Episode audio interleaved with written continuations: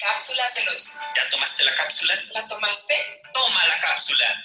Hola, soy María Richards y quiero compartir contigo este espacio para platicar acerca de los asuntos cotidianos de la vida, cuestionar todo lo que sabemos y descubrir el poder oculto que hay en aquello que no vemos, pero que sin duda determina nuestro día a día. Cápsulas de los. Hola amigos, ¿cómo están? Espero se encuentren muy bien. Yo muy feliz de seguir con ustedes compartiendo estos recursos que a mí en lo personal y en mi actividad profesional me han servido mucho. Hoy seguiremos avanzando en el camino de autoconocimiento. Y como comentamos en el episodio anterior, para poder llegar, para poder regresar a ese ser divino, eterno y abundante que somos, tenemos que conocer las máscaras que fuimos poniéndonos como mecanismo de supervivencia. Esas máscaras o trajes nos sirvieron de protección en algún momento para no sentir dolor, pero han sido tantas y las hemos usado tantas veces que nos olvidamos de quién está por debajo de esas máscaras. Entonces, amigos, el proceso comienza en ir con calma, con cuidado, viendo, descubriendo, entendiendo y quitando esa máscara. Imaginemos a un niño chiquito con mucho miedo porque vio o vivió algo que lo asustó o le dolió y que corrió y se metió debajo de las cobijas de su cama y se tapó con muchas cobijas, creyendo que así nadie lo iba a encontrar, nadie lo podría ver y por supuesto nadie lo iba a volver a lastimar. ¿Se imaginan qué pasaría si de pronto llegamos y quitamos todas las cobijas de un jalón? Seguramente el niño sentiría mucho miedo. Así estamos nosotros, hay que ir quitándonos poco a poco la cobija y atrevernos a experimentar la vida sin estas cobijas. Bueno, entremos en tema. Retomando el episodio anterior, sabemos que al nacer nacemos con la huella de abandono, que nos da la separación primero de nuestro creador o la fuente, llámenla como quieran, y después del vientre de nuestra madre. Al ser tan indefensos y depender del cuidado de alguien más, cuando nacemos buscamos afecto y seguridad. Y nuestros padres o las figuras más cercanas a nosotros son los que se encargan de darnos eso. Y dependiendo cómo cada uno de nosotros lo hayamos vivido, entonces vamos a salir al mundo a relacionarnos. De esa vinculación se derivan otras huellas. La primera huella de la que quiero hablar es la huella del rechazo. Esta se da cuando el niño o la niña pudo haberse sentido rechazada por muchas cosas. Incluso este sentimiento de rechazo pudo haber venido desde el vientre de la madre. Si ésta quedó embarazada y el bebé no había sido planeado, o si el bebé llega en un momento que no es el ideal para la pareja y representa una carga, o bien si fue niña y los padres esperaban un niño, o si físicamente no fue del agrado de los padres, o si el carácter con el que nació no fue del agrado de los padres, o incluso el bebé puede sentirse rechazado por ser parecido físicamente o en carácter a alguien más y esta persona no era del agrado de la madre o del padre. También puede vivir el rechazo cuando es el primogénito y con el nacimiento de su hermano se siente que la madre lo rechazó o lo desplazó por atender a su hermano. Y bueno, la siguiente huella de la que quiero hablar es la huella del abandono, que como les comenté todos tenemos esa huella, pero se puede aumentar cuando principalmente la madre no estuvo presente y el hijo no se sintió querido. Y no significa que la madre se haya ido, Pudo haber estado ahí en la casa, pero no haberle dado la atención y el cariño que el niño requería. O que la madre pasaba mucho tiempo pendiente de lo que hacía el padre y eso le causaba mucha preocupación. Entonces abandonaba energéticamente al hijo. También puedes tener la huella del abandono debido a la muerte de alguno de tus padres, o bien por la ausencia por el trabajo o por la separación de los padres. La siguiente huella es la huella de humillación y esta se da cuando se practica el bullying. Se burlan del niño o cuentan cosas que lo avergonzaban delante de los demás o le dicen o lo hacen sentir que no vale, que no sirve, que no puede. Entonces el niño se siente humillado. La siguiente huella es la huella de la injusticia.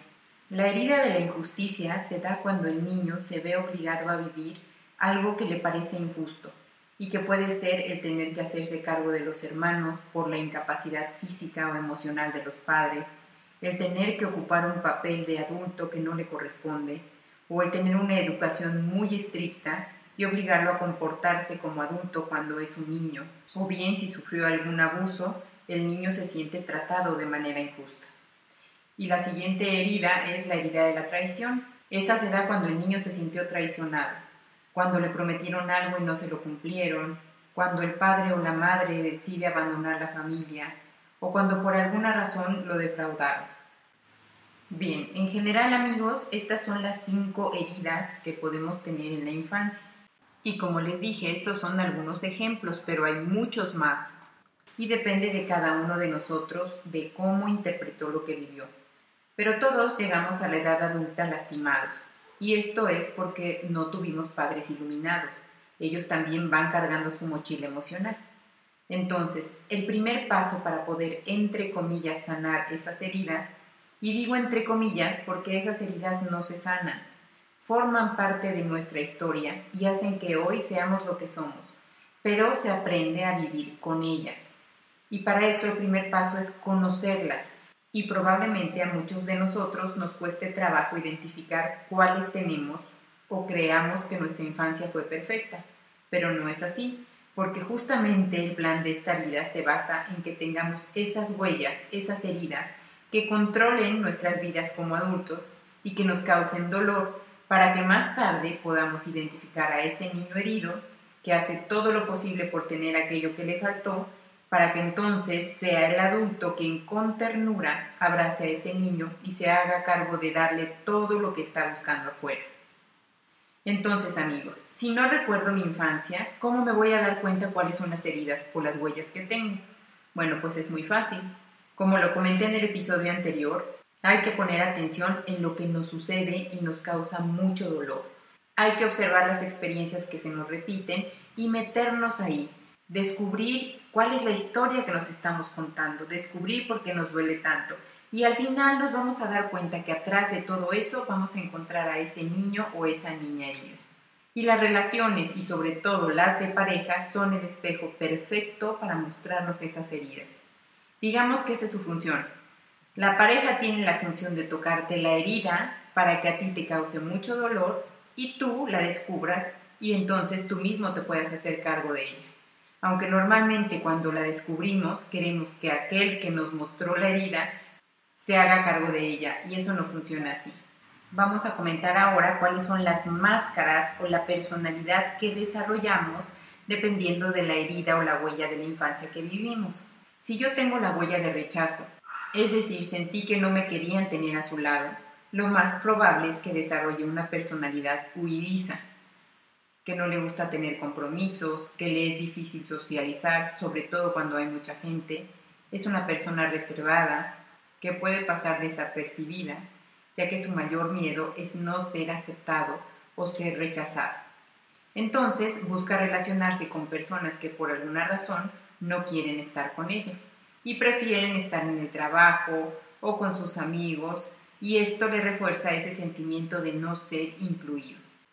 La huella de abandono compensa desarrollando una personalidad dependiente. Su estado emocional depende de lo que su pareja diga o haga. Está para complacer y servir en todo lo que el otro requiera. Es capaz de dejar su vida, sus actividades y sus amigos por estar todo el tiempo con su pareja, aunque ese servilismo al final es lo que causa mayor problema, ya que el otro se asfixia y entonces sale huyendo de la relación, y así confirma el volver a sentirse abandonado.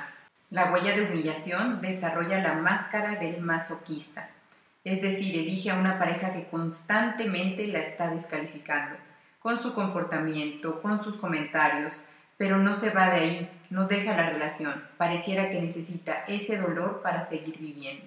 La huella de la traición desarrolla la máscara del controlador. No confía en nada ni en nadie.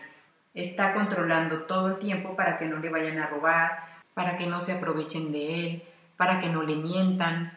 Se pasa controlando porque le da mucho miedo vivir el conflicto, le tiene mucho miedo al caos. Y el control puede ser tan excesivo que termina alejando a la otra persona. Y cuando se va, lo vuelve a vivir como una traición. Y por último tenemos a la huella de la injusticia. Esta desarrolla una personalidad dura, rígida, perfeccionista, puede llegar a desarrollar un cuerpo grande y fuerte para poder defenderse.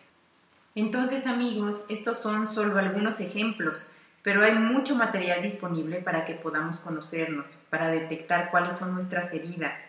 Podemos tener más de una y son muy dolorosas. Y normalmente lo que hacemos cuando nos encontramos viviendo en el dolor o nos sentimos viviendo en una profunda soledad, en lugar de hacernos cargo de nosotros mismos, tapamos ese dolor con alcohol, con cosas materiales, con trabajo, con conflicto o con comida.